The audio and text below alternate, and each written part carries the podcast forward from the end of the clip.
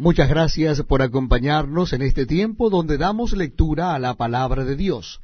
Les invito a que busquen en sus Biblias o Nuevos Testamentos el capítulo 6 de Apocalipsis. Libro de Apocalipsis, el último libro de la Biblia, capítulo 6.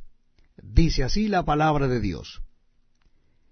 Vi cuando el Cordero abrió uno de los sellos, y oí a uno de los cuatro seres vivientes decir, como con voz de trueno, Ven y mira.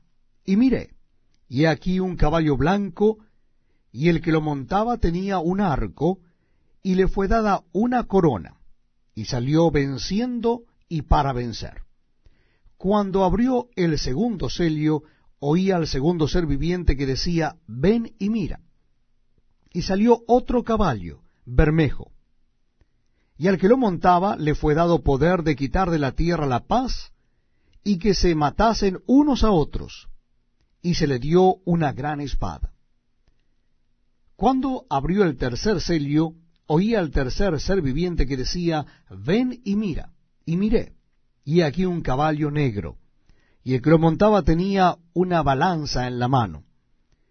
Y oí una voz de en medio de los cuatro seres vivientes que decía, dos libras de trigo por un denario, y seis libras de cebada por un denario, pero no dañes el aceite ni el vino. Cuando abrió el cuarto sello, oí la voz del cuarto ser viviente que decía, Ven y mira.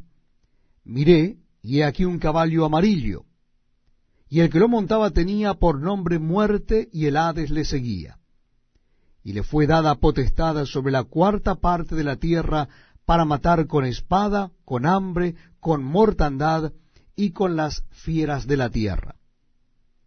Cuando abrió el quinto sello, vi bajar el altar las almas de los que habían sido muertos por causa de la palabra de Dios y por el testimonio que tenían. Y clamaban a gran voz diciendo, ¿Hasta cuándo, Señor, santo y verdadero, no juzgas y vengas nuestra sangre en los que moran en la tierra?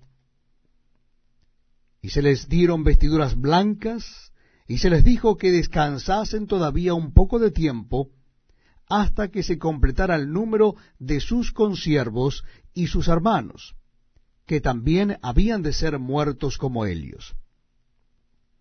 Miré cuando abrió el sexto sello, y he aquí hubo un gran terremoto, y el sol se puso negro como tela de silicio, y la luna se volvió toda como sangre. Y las estrellas del cielo cayeron sobre la tierra, como la higuera deja caer sus higos cuando es sacudida por un fuerte viento.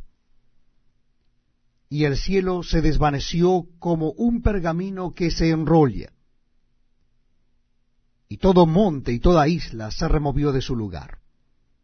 Y los reyes de la tierra, y los grandes, los ricos, los capitanes, los poderosos, y todo siervo y todo libre, se escondieron en las cuevas y entre las peñas de los montes.